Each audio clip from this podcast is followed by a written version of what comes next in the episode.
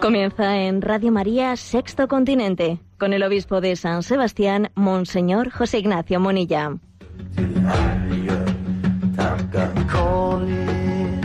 Surrender. Still won't feel like.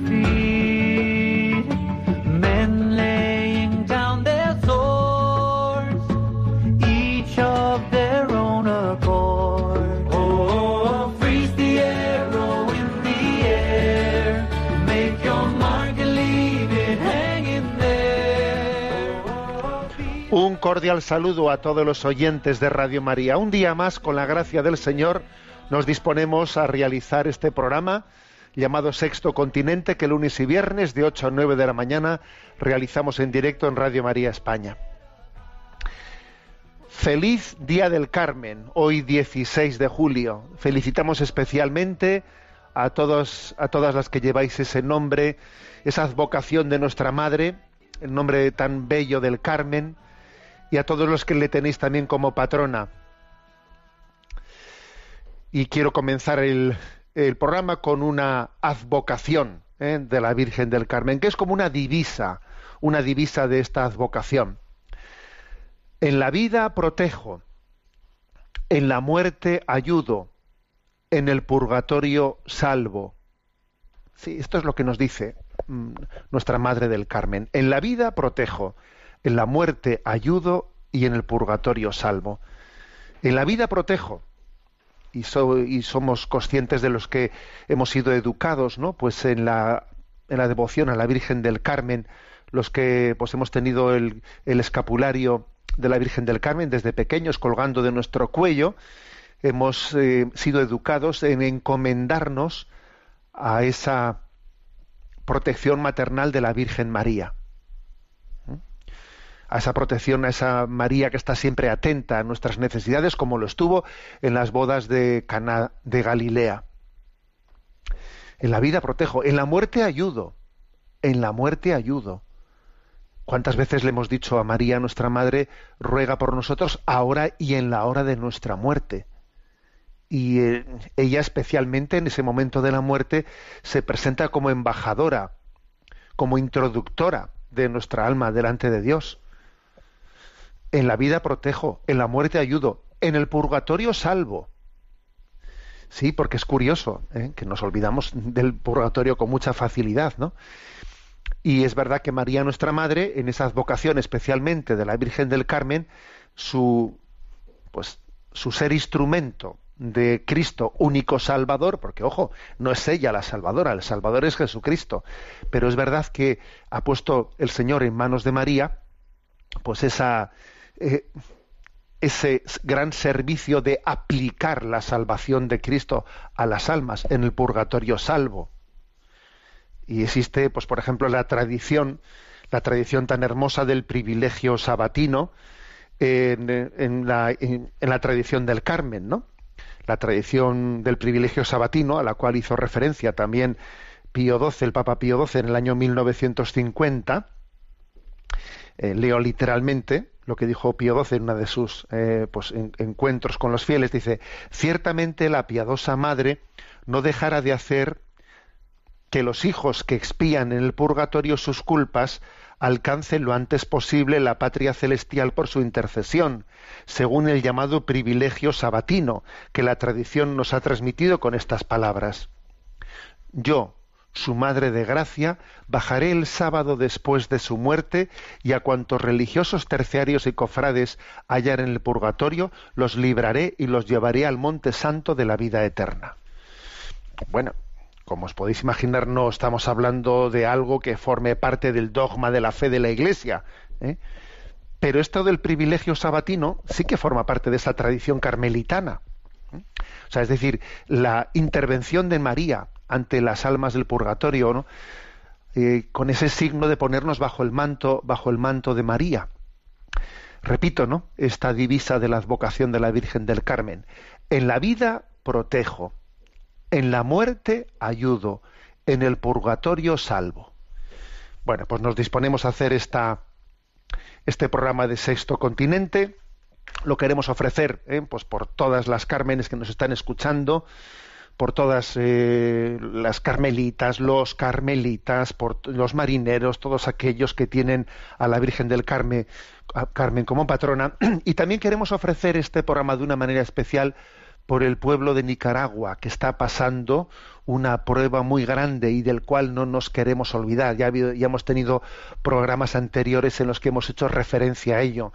La Iglesia de Nicaragua está viviendo pues, uno de esos momentos dramáticos en los que el acompañamiento al pueblo que sufre es un acompañamiento martirial. Oremos en estos días, ¿no? Por, el pueblo de Nicaragua y por la prueba, ¿no? Por aquellos que están siendo especialmente probados. Virgen del Carmen, ruega por nosotros. Bueno, recuerdo, como siempre hago, que este programa de Sexto Continente tiene una interacción en las redes sociales con los que seáis usuarios de ellas en Instagram y en Twitter con la cuenta arroba obispo Munilla, en Facebook con el muro que lleva mi nombre personal de José Ignacio Munilla, y también recordar que hay una cuenta de correo electrónico sextocontinente arroba radiomaria.es a la que podéis hacer llegar vuestras preguntas, etcétera, y decir que hay una página multimedia en ticonfio.org en la que tenéis accesible pues todos estos recursos y otros más que se hayan ido generando, etcétera. Bueno, eh, y dicho esto, eh, ¿qué, vamos, ¿cuál va a ser el tema central del programa de hoy? Bueno, pues vamos a continuar con lo que ya habíamos iniciado.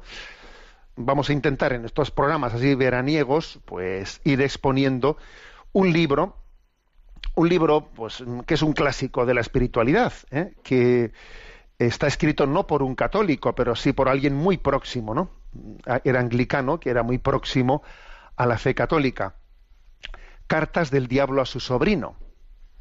Cartas del Diablo a su sobrino es un libro escrito en el año 1941 por C.S. Lewis, eh, que él nació en 1898 y murió en Oxford en 1963 y escribe estas cartas en plena Segunda Guerra Mundial.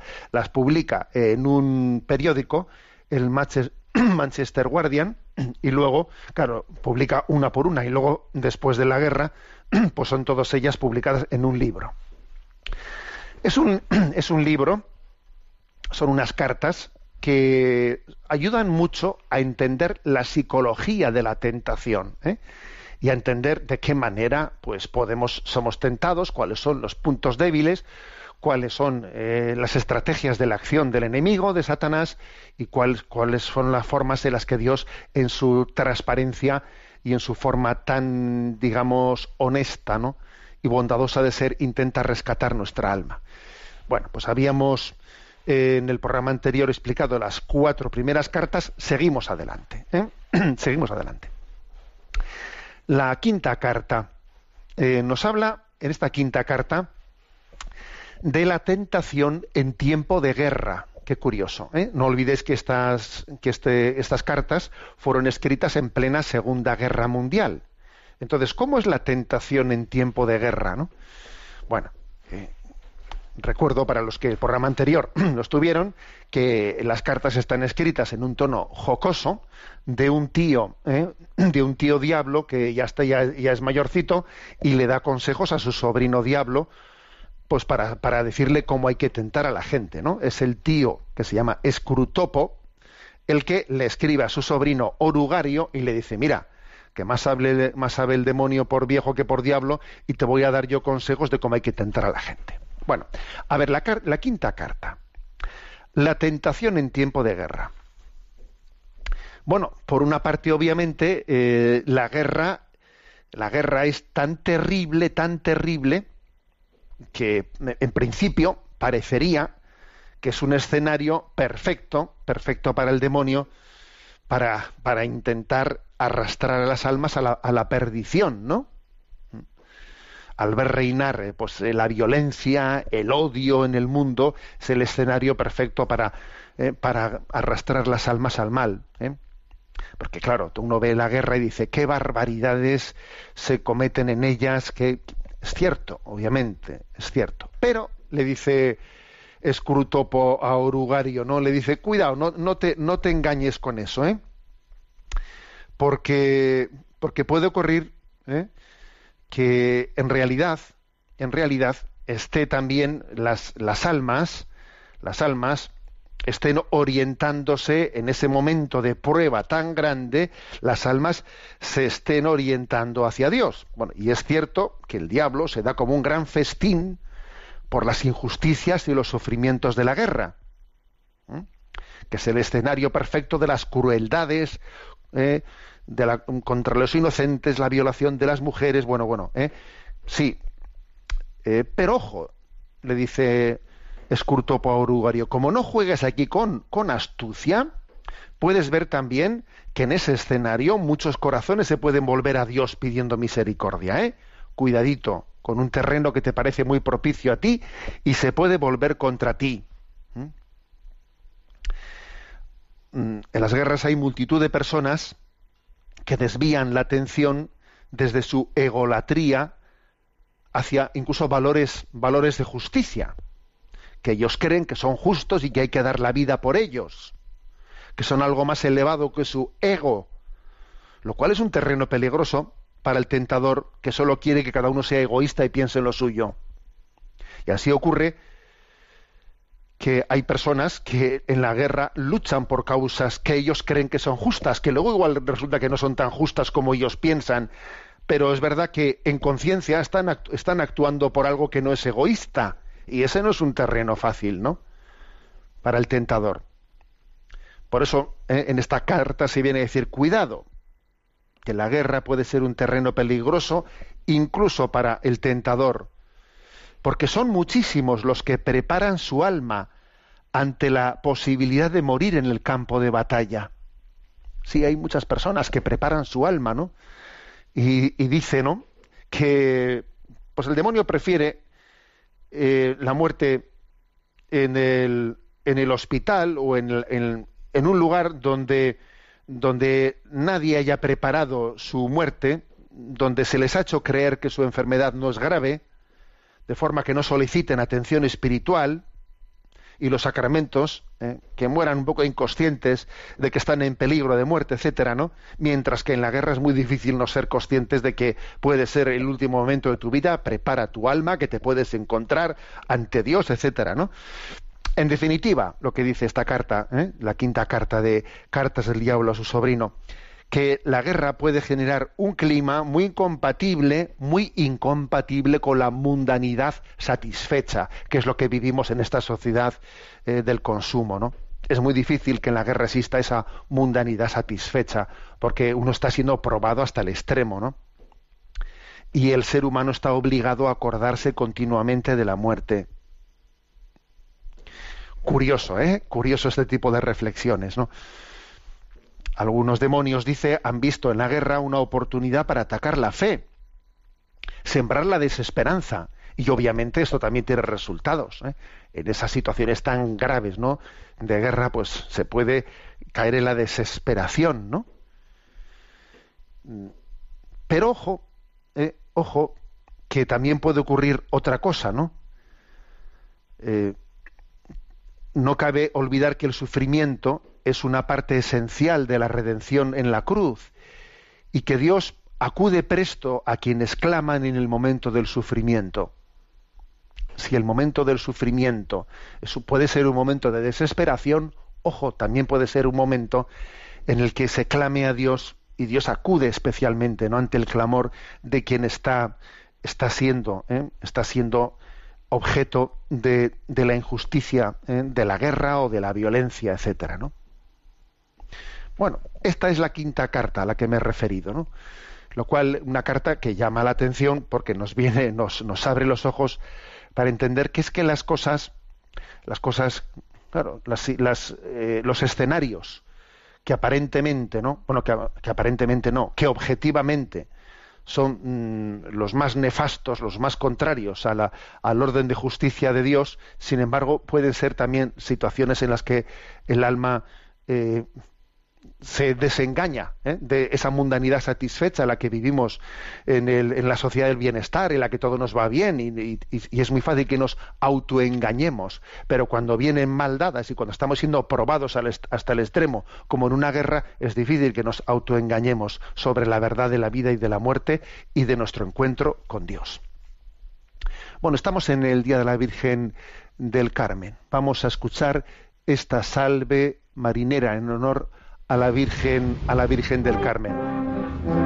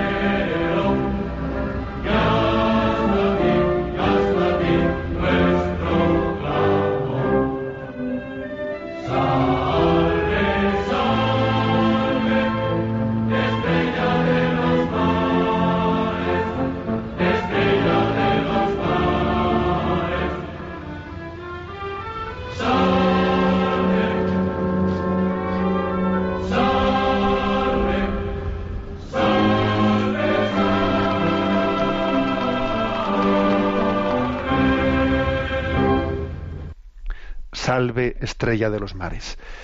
Estamos haciendo el comentario sobre eh, las cartas del diablo su sobrino, que están recogidas en un libro eh, que fue primeramente publicado en un periódico, Manchester Guardian, en 1941. Pasamos a la carta sexta. Tentación en situación de incertidumbre. ¿Mm? Las incertidumbres pueden ser muchas. ¿eh? Como estas cartas están escritas en tiempo de la Segunda Guerra Mundial, C.S. Lewis dice, imagínate la incertidumbre de que alguien va a ser llamado a filas o no va a ser llamado a filas para ir a, la guerra. Pero bueno, eh, las incertidumbres pueden ser muchas.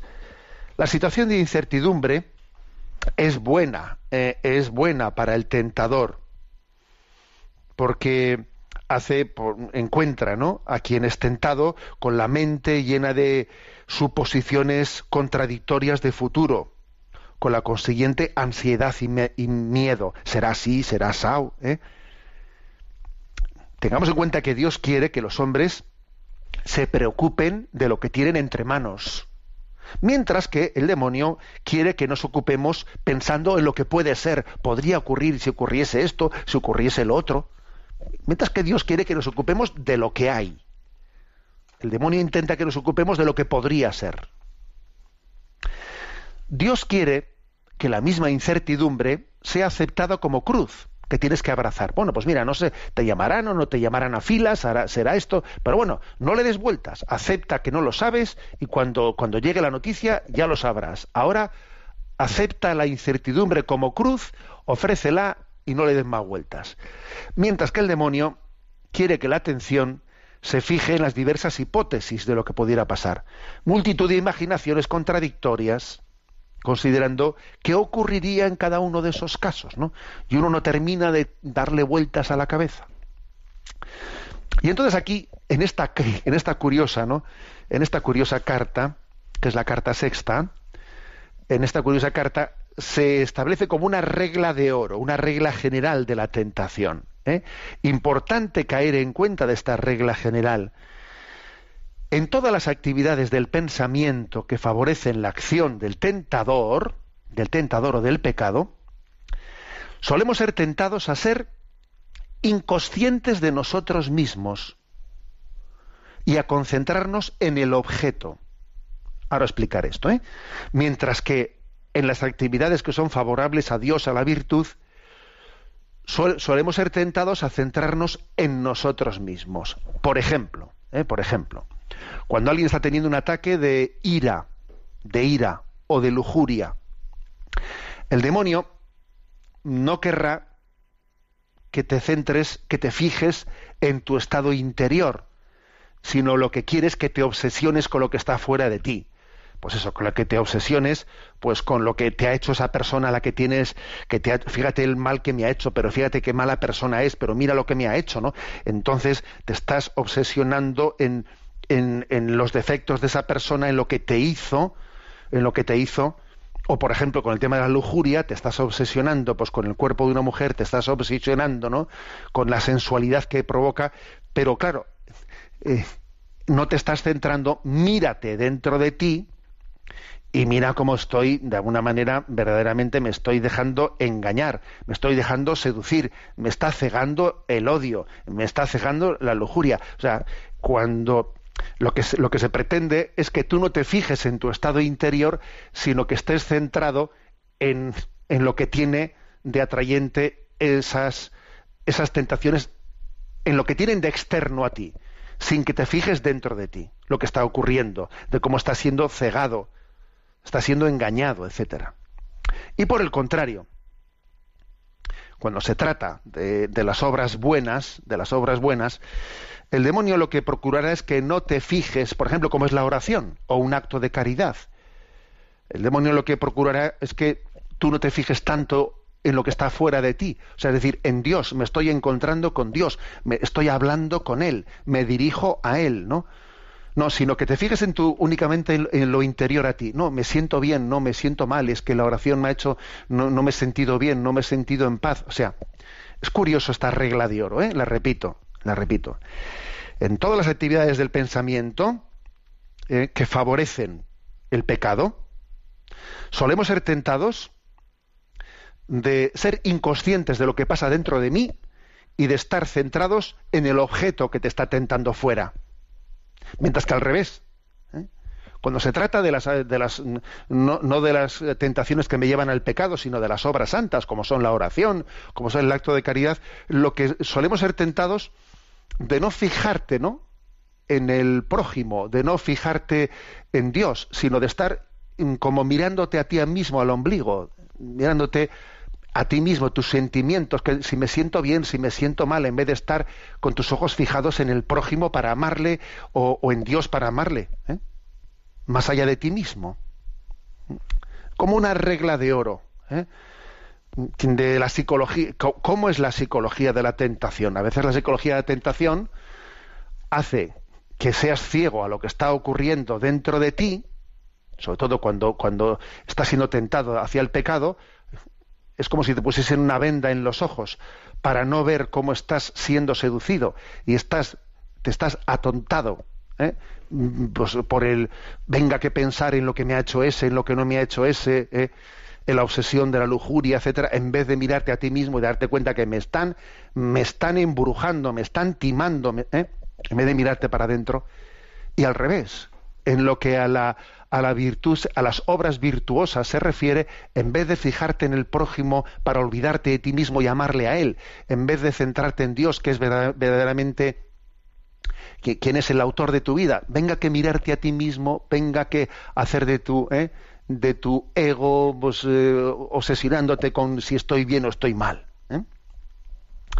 Bueno, esta es un poco la regla de oro que en esta carta, en esta carta sexta se plantea, ¿no?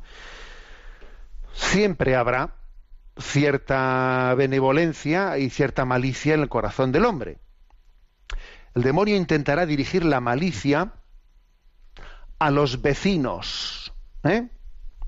a los que ves todos los días y proyectará la benevolencia pues a la gente que tú no conoces y que vive muy lejos de ti. O sea, el demonio procurará que tú pienses que hay buenos y malos, ¿no? Entonces los malos son los que están muy cerca de ti y los buenos son los que están muy lejos. Eso será lo que intente hacer el demonio, ¿no? Porque de esta manera la malicia se hace totalmente real, porque es la que tienes cerca de ti, y la bondad, la benevolencia, es imaginaria, porque está muy lejos, muy lejos, y claro, eso aquí tú no lo ves. Esto suele ser así, ¿eh? Ojo, el tentador te hace creer que los malos son los que están cerca de ti, y los buenos son los que están lejos. Por ello el demonio empuja las virtudes hacia afuera, colocándolas en el círculo de la imaginación. Y los malos deseos los empuja hacia adentro, hacia el círculo de la voluntad. Bueno, interesante, como veis, ¿eh? esta sexta carta, ¿eh? por lo que nos ayuda a entender de lo que es la psicología ¿no? de la tentación. Vamos adelante. Carta séptima. Carta séptima que tiene el siguiente título, Estrategia de ocultamiento para azuzar los extremismos. El demonio intenta, ocultarse. La estrategia mm, del demonio es intentar hacer creer que la gente, a la gente que no existe, que no existe. ¿eh? Porque así de esa manera pues actúa con más, con más libertad, ¿no? Es verdad que si actuase abiertamente, podría generar la existencia de brujos. Pero al ocultarse, al intentar hacer creer a la gente que no existe, genera la proliferación de materialistas, de incrédulos, ¿no? que en, Europa, por lo menos, son más, eh, más eh, abundantes los materialistas incrédulos que los brujos. ¿eh? Hombre, el ideal del demonio sería generar un brujo materialista. ¿Mm? Que ojo, ¿eh? que yo creo que con el paso del tiempo eh, estamos viendo quizás en el año 1941, cuando se escribe estas cartas del diablo a su sobrino de C.S. Lewis, él dice, hombre, es que un, brujo materialista sería el ideal, pero eso es, imposible. Ojo, que ha pasado mucho tiempo desde entonces y podríamos llegar a decir que hoy en día existen brujos materialistas, ¿eh? que las dos cosas sería el triunfo pleno, ¿no? Pero por ahora, bueno, dice él, ¿no? Es más rentable la increencia materialista. ¿eh? Para mantener a la gente la increencia, pues a veces se, pues se chotean de, pues haciendo imágenes cómicas del demonio, pues que si pintándolo con vallas rojas y, y cosas por el estilo, ¿no? Estando oculto, el demonio podrá hacer, podrá obrar a sus anchas con más libertad, que es azuzar y enervar las actitudes extremas. ¿Mm?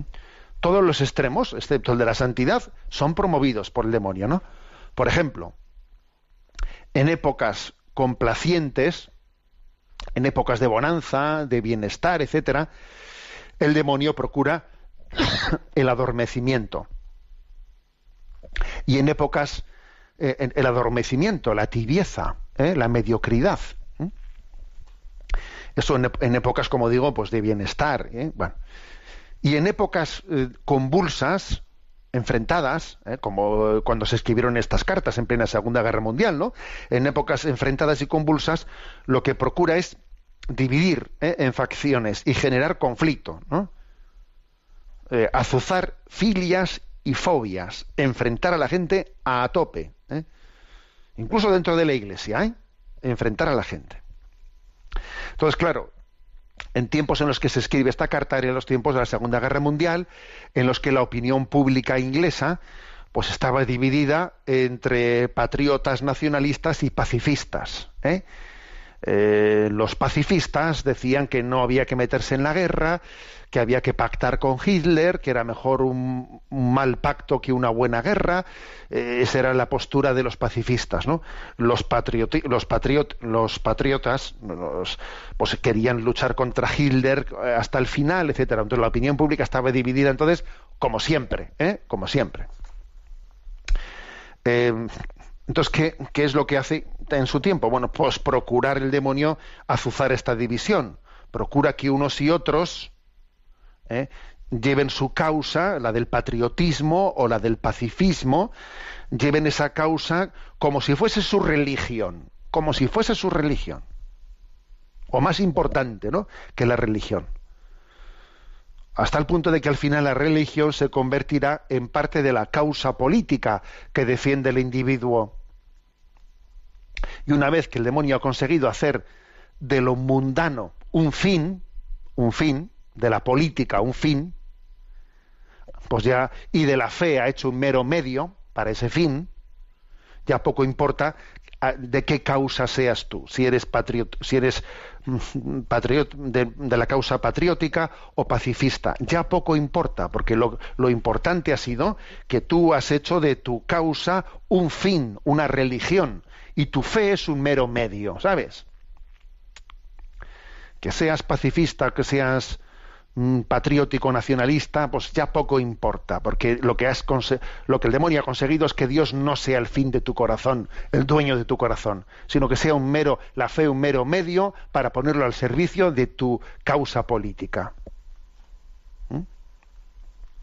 Con tal de que los mítines, panfletos, políticas, movimientos, ¿no? te importen más que la oración, más que los sacramentos, pues mira, no, no, pasa nada, ¿no? Cuanto más religioso seas, en el fondo vas a estar, vas a estar en la medida que tu religiosidad no es verdadera, sino que está puesta, es una, es un, es una, una falsa no religiosidad en la que has puesto una causa política en la cumbre de todo, en el fondo, pues eso, tu religiosidad como es falsa te lleva a ser te lleva a ir a ser arrastrado de la mano de la mano del tentador está, por lo tanto, en esta, eh, en esta expresión, ¿no? Lo que se está subrayando, subrayando de una manera muy fuerte y muy grande, es que, ojo, que el tentador lo que lleva, lo que hace es ocultarse. ¿eh? En esta carta séptima se dice, el tentador intenta ocultarse y lo que hace es azuzar extremismos, azuzar ideologías, ideologías y hacer de esas ideologías tu religión, absolutizándolas, ¿no? Y entonces Dios ha, pasado a ser un mero medio para esa causa tuya política, etcétera, etcétera. La carta octava. Carta octava, y lo dejaremos aquí, en el comentario de estas cuatro cartas, ¿eh? que hemos hecho desde la quinta hasta la octava. La, la carta octava dice, a ver, acción de la tentación, cómo actúa el tentador en momentos de sequía y de monotonía, que también lo suele haber en la vida, ¿no? No siempre la vida está llena de momentos, digamos, convulsos, de guerras, de situaciones extremas. No, muchas veces también la vida acontece en situaciones de monotonía, de sequía. El demonio no es tan ingenuo para pensar que el momento de crisis sea signo de su victoria. Es curioso, ¿no? Porque en esta casa, en estas cartas de Scrutopo a Orugario, del tío diablo a su sobrino diablo, él califica lo siguiente, ¿no? Dice, los humanos son, los humanos son como anfibios, mitad espíritu y mitad animal. Curioso esto, ¿eh? Los humanos son como anfibios, mitad espíritu y mitad animal. Y por ello es posible que su espíritu esté orientado hacia Dios al tiempo que sus cuerpos, sus pasiones y sus fantasías estén dando tumbos, porque tienen esta ambivalencia, ¿eh? esta dualidad. ¿eh? El ser humano es ondulante, es ondulatorio, ¿no? En él todo sube y baja, ¿eh? verdad. Somos así. Bueno, pues el tentador va a intentar, obviamente, ¿no? servirse de ello, pero también el Señor, ¿eh? porque dice, ¿no? Esta carta octava, lo paradójico es que en estas ondulaciones Dios se aprovecha para santificar al hombre, tanto en los momentos bajos como en los altos. Ojo, Dios también sale en socorro del hombre, de este hombre que es un poco, ¿eh? poco como decía ahí, que es un poco como anfibio, mitad espíritu y mitad animal. Dios sabe, sabe de nuestra doble condición, ¿no? Carnal y espiritual, y Dios también viene en socorro de los momentos bajos, ¿no? Y el motivo es el siguiente. A diferencia de la estrategia del tentador, cuya meta es absorber, anular la voluntad del hombre, Dios quiere hacer de nosotros criaturas libres, capaces de amar a su imagen y semejanza. Y por ello Dios no quiere dominar la voluntad del hombre a diferencia del demonio, sino quiere invitarla libremente, corteja el alma, pero en libertad, en la esperanza de que irá poco a poco acogiendo libremente su llamada. Y es verdad que los primeros momentos, cuando Dios intenta rescatarnos nuestra alma del pecado o de la tentación, suele transmitir comunicaciones atrayentes de su, de su presencia, nos da grandes consolaciones interiores, ¿no?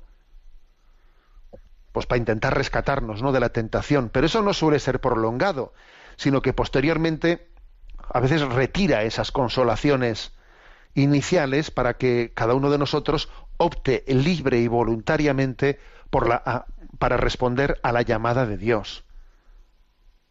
De ahí que, escuchemos esto, ¿eh? las oraciones ofrecidas en tiempo de sequía, en tiempo de monotonía, son las más agradables a Dios. ¿Eh? Nuestra oración más agradable a Dios es aquella que hemos hecho en tiempos de sequía. ¿Eh? En resumen, que es muy interesante lo que dice esta carta octava. Dios no tienta a la virtud como el demonio al vicio. No, es muy distinto. Es muy distinto. La manera que Dios tiene de llamarnos a la virtud es muy distinta de la que tiene el demonio de tentarnos al vicio. Dios quiere que aprendamos a andar. Y por eso, a veces, llegado el momento, retira su mano y ahí nos deja que parece que nos caemos solos. El demonio no retira nunca su mano, la agarra con fuerza. El de... Dios, sin embargo, ¿eh? como quiere que aprendas a andar libremente, te retira a veces su mano y parece que tú caminas en sequedad, caminas en sequedad, ¿no? Pero es que Dios te ha retirado la mano para que para que seas libre en el seguimiento hacia él. Y entonces termina, ¿eh? repito esto que he dicho, ¿eh? que Dios no tienta la virtud como el demonio al vicio. Es que en realidad Dios no tienta la virtud, Dios invita a la virtud. El que tienta es el demonio. Por eso, como Dios no tienta, sino que te invita, no te arrastra, sino que te invita libremente y, te deja de la mano eh, para que seas tú el que, el que en ese momento de sequía optes libremente, optes libremente, ¿no? En definitiva, termina diciendo esta, esta carta, la causa del demonio nunca está más en peligro como cuando un humano se pregunta por qué ha sido abandonado por Dios al tiempo que le sigue obedeciendo. Me parece esta frase magistral, ¿eh? os la repito, porque me parece una frase magistral. La causa del demonio nunca está más en peligro como cuando uno de nosotros se pregunta por qué he sido abandonado por Dios, porque tiene esa sensación, porque parece que le han dejado de la mano y, lo ve todo oscuro. ¿eh? Cuando se pregunta por qué he sido abandonado por Dios, al tiempo que sigo obedeciendo, confío en Dios, por mi fe no me aparto de Él. En ese momento, cuando el hombre hace esto, a pesar de que siente la situación de abandono y se pregunta, Dios mío, ¿por qué me has abandonado? Y sin embargo sigue obedeciendo a Dios como hizo Jesucristo en la cruz, en ese momento el demonio ha sido vencido. ¿eh? En ese acto de obediencia de quien camina en oscuridad pero hace su acto de obediencia. El demonio ha sido vencido.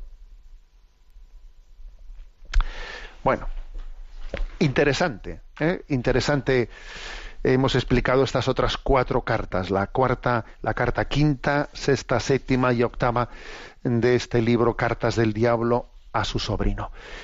Estamos en el día del Carmen. Vamos a escuchar esta, vamos a escuchar esta, este canto a María cantado por el grupo Gesed.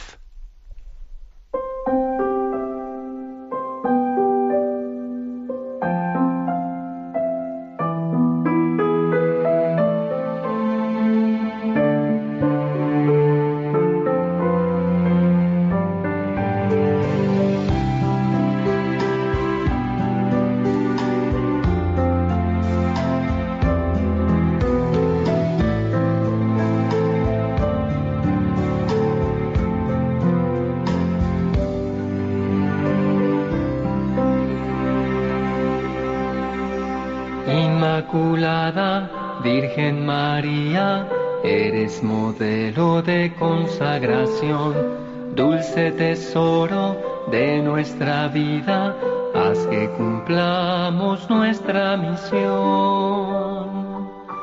Ayúdanos Virgen María a unirnos a Cristo Jesús. Enséñanos, oh Madre nuestra, a dar la vida por la juventud. Tu amparo, Virgen María, bajo tu guía y protección, nos acogemos, nos refugiamos y encomendamos nuestra misión. Ayúdanos, Virgen María, a unirnos a Cristo Jesús.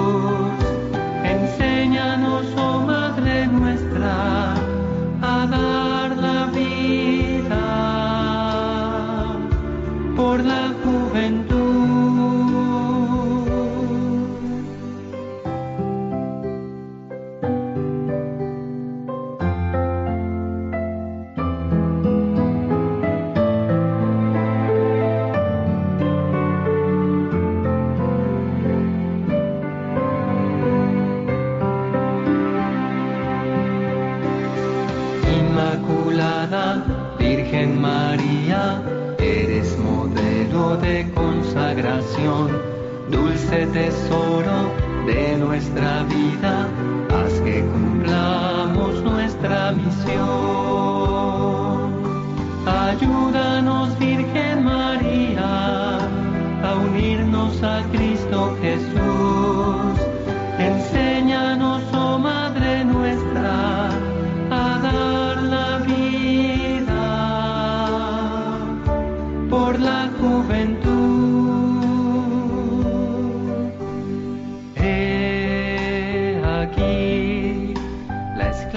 esclava del Señor,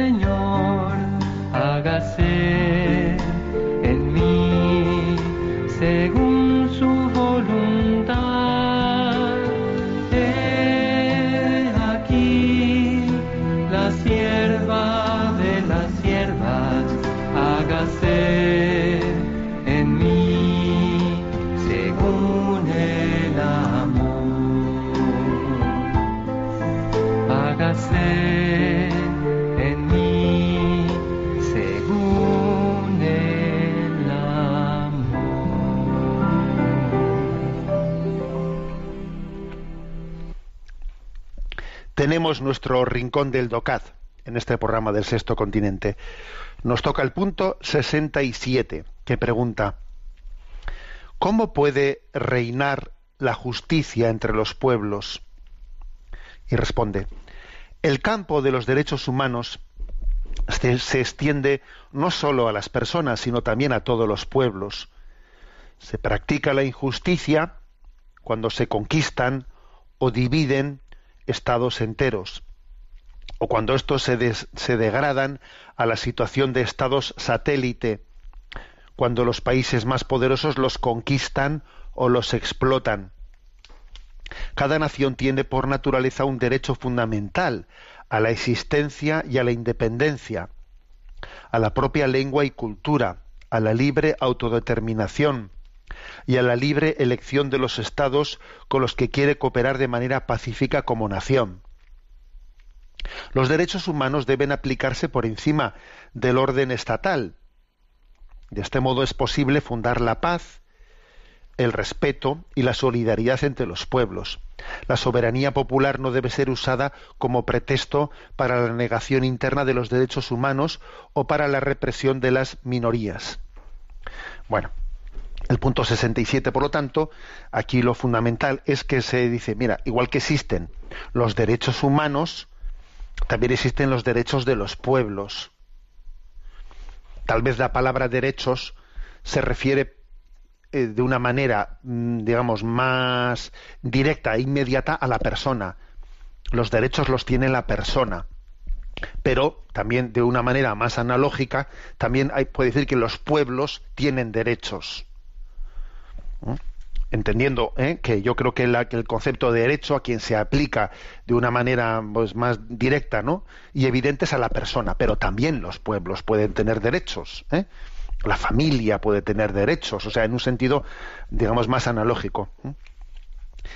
Mm, lo que, lo que es importante es que no se invoquen nunca los derechos de los pueblos contra los derechos de las personas, porque ojo, entonces sí que ahí le hemos fastidiado. Si los derechos de los pueblos son invocados por encima de los derechos de las personas, es que hemos deformado el principio. Ah, por eso dice aquí este punto, la soberanía popular no debe ser usada como pretexto para la negación interna de los derechos humanos o para la represión de las minorías. Ojo con eso. Ojo porque, eh, obviamente, eh, los derechos de los pueblos hay que entenderlos suponiendo que hemos respetado los derechos, los derechos de las personas. Bien, aclarado eso, eh, aclarado, hace como una descripción de en qué sentido pues los derechos de los pueblos pueden ser subyugados, ¿no? Eh, pues, los derechos de las naciones, pues es claro aquí cómo se habla de las situaciones de guerras, las situaciones de humillación de unos estados hacia los otros, de los estados fuertes hacia los estados débiles. Aquí viene una cita de un radiomensaje del Papa Pío XII en, el, en la Navidad del año 1941, que es un radiomensaje histórico. Porque claro, estaba hablando el Papa Pío XII en plena Segunda Guerra Mundial. Y ahí, claro, allí, aunque no citaba nombres, te puedes imaginar. Obviamente, si todo el mundo estaba entendiendo lo que estaba diciendo el Papa Pío XII, ¿no? En la Navidad de 1941, leo esta cita que trae aquí el DOCAT. En el campo de un nuevo orden fundado sobre los principios morales, no hay lugar para la elección de la libertad, de la integridad y de la seguridad de otras naciones, cualquiera que sea su extensión territorial o su capacidad defensiva. Si es inevitable que los grandes estados, por sus mayores posibilidades y su poderío, tracen el camino para la constitución de grupos económicos entre ellos y las naciones más pequeñas y más débiles, es sin embargo indiscutible como para todos en el marco del interés general, el derecho de estas, de las pequeñas, al respeto de su libertad en el campo político, a la eficacia, a la eficaz guarda de aquella neutralidad en los conflictos entre los estados que les corresponden según el derecho natural y de gentes, a la tutela de su propio desarrollo económico, pues tan solo así podrán conseguir adecuadamente el bien común, el bienestar material, y espiritual del propio pueblo. O sea que Pío XII hacía una reivindicación de, del respeto de los estados pequeños, etcétera, que estaban siendo subyugados pues, eh, pues por, por, la Alemania nazi en aquella Segunda Guerra Mundial, ¿no? que estaba conquistando toda, toda Europa. Y al mismo tiempo, este punto 67 eh, hace como una descripción de cuáles son esos derechos ¿no? de los pueblos, de las naciones. Dice, cada nación tiene por naturaleza un derecho fundamental a la existencia y a la independencia, a la propia lengua y cultura, a la libre autodeterminación y a la libre elección de los estados con los que quiere cooperar de manera pacífica como nación. bueno, obviamente no nos, no nos va a dar tiempo a desarrollar todo esto pues eh, con profusión, ¿no? Pero como el tema de lo del derecho a la autodeterminación, ¿eh? pues es un tema, un tema polémico. Voy a leer, voy a leer es verdad que la Iglesia ¿eh? Eh, proclama el derecho a la autodeterminación de los, de los pueblos, de las naciones. Voy a leer el matiz, ¿no? El matiz importante que hace el magisterio de la Iglesia a este respecto, porque hubo una entrevista en junio del 2014, una entrevista que el, diario La Vanguardia eh, dirigió a, pues, al Papa Francisco, en la que le preguntaron por este, por este tema, ¿no? ¿Cómo se aplica ese derecho, eh, ese derecho reconocido por, eh, por la doctrina social católica del derecho a la autodeterminación? ¿Cómo se aplica a los casos eh, más concretos entre nosotros, por ejemplo, el caso de Cataluña, ¿no? Era, era junio del 2014 y se le realizó la siguiente pregunta al Papa Francisco y creo que su respuesta fue muy interesante porque daba, desarrollaba el magisterio de la Iglesia de alguna manera en esta materia de qué entiende la Iglesia por el derecho a la autodeterminación. Dice, le, le preguntan al Papa, ¿le preocupa el conflicto entre Cataluña y España? Y responde, toda división me preocupa. Hay independencia por emancipación y hay independencia por secesión las independencias por emancipación, por ejemplo, son las americanas, que se emanciparon de los estados europeos. Las independencias de pueblos por secesión es un desmembramiento que a veces puede ser obvio, por ejemplo, en el caso de la antigua Yugoslavia. Obviamente hay pueblos con culturas tan diversas que ni con cola se podían pegar. El caso yugoslavo es muy claro, pero yo me pregunto si es tan claro en otros casos, en otros pueblos que hasta ahora han estado juntos. Hay que estudiar caso por caso. Escocia, la Padania, Cataluña. Habrán casos que serán justos y casos que no serán justos, pero la secesión de una nación sin un antecedente de unidad forzosa hay que tomarla con muchas pinzas y analizarla caso por caso. Bueno, como veis, es una, afirmación del Papa que, bueno, que añade un matiz importante, ¿no? Que hay un matiz de, distensión y diferenciación a lo que a lo que la Iglesia defiende dentro de estos derechos, que los vuelvo a leer en el punto 67, cada nación tiene por naturaleza un derecho fundamental a la existencia y a la independencia, a la propia lengua y cultura, a la libre autodeterminación, a la libre elección de los estados con los que quiere cooperar de manera pacífica como nación. ¿Mm? Bueno, termino subrayando lo que he dicho al principio, ¿eh? que me parece importante decir que cuando hablamos de, los derechos de los estados, ¿eh?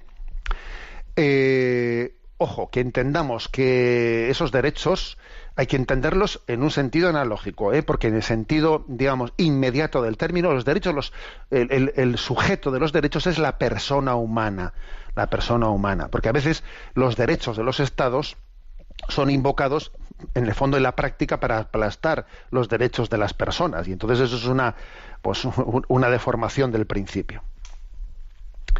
Bueno, aunque nos falta poco tiempo, tenemos un correo electrónico sextocontinente arroba al que podéis hacer llegar vuestras ¿eh? vuestras preguntas.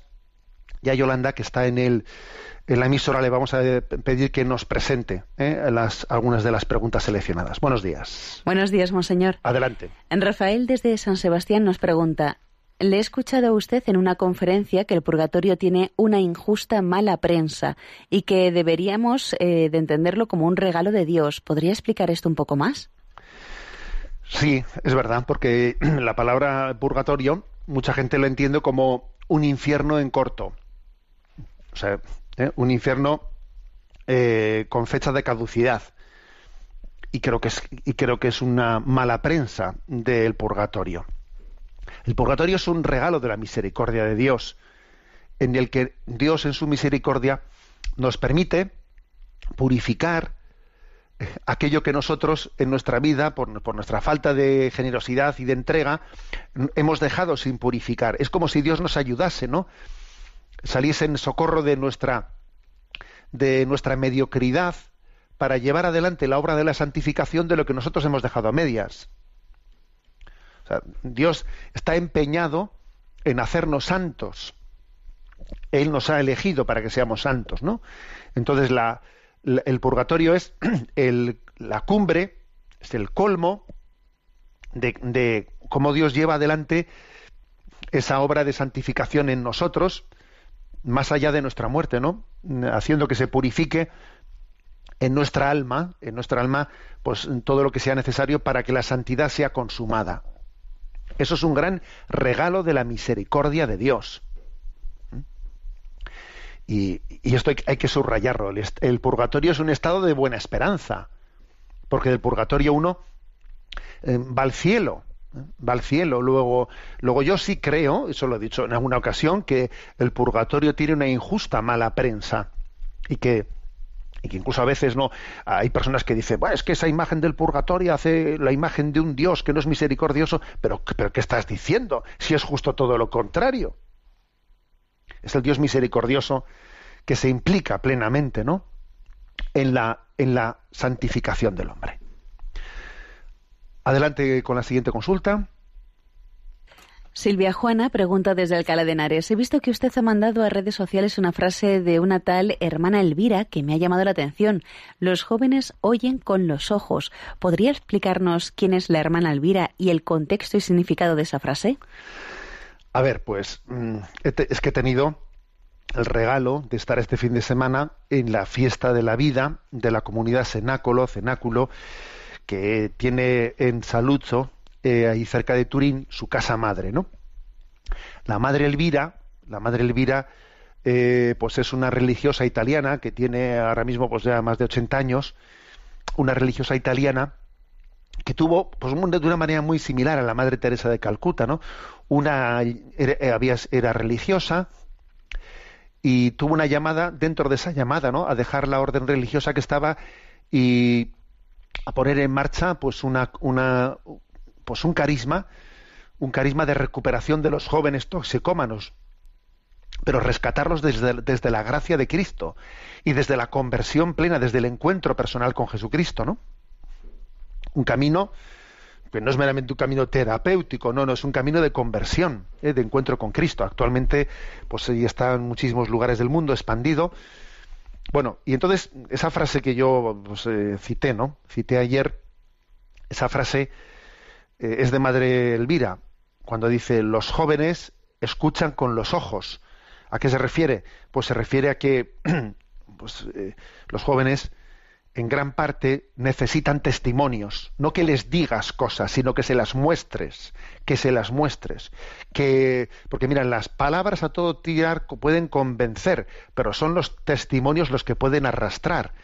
Para que un joven deje no pues eh, las esclavitudes como la de las drogas y tantas otras necesita grandes testimonios. Los jóvenes escuchan con los ojos quiere decir que, que necesitamos testimonios de santos que nos arrastren que nos arrastren que no vale con decirle a alguien eso que estás haciendo está mal está mal o sea un discurso moralizante es difícil que rescate a un joven de sus de sus esclavitudes hará falta el testimonio de un santo no que le resulte convincente ¿eh? que le dé que sea verdaderamente creíble, ¿no? Para que le para que le, le mueva en su interior. Tenemos el tiempo cumplido. La bendición de Dios Todopoderoso, Padre, Hijo y Espíritu Santo, descienda sobre vosotros. Alabado sea Jesucristo. Oh. Oh,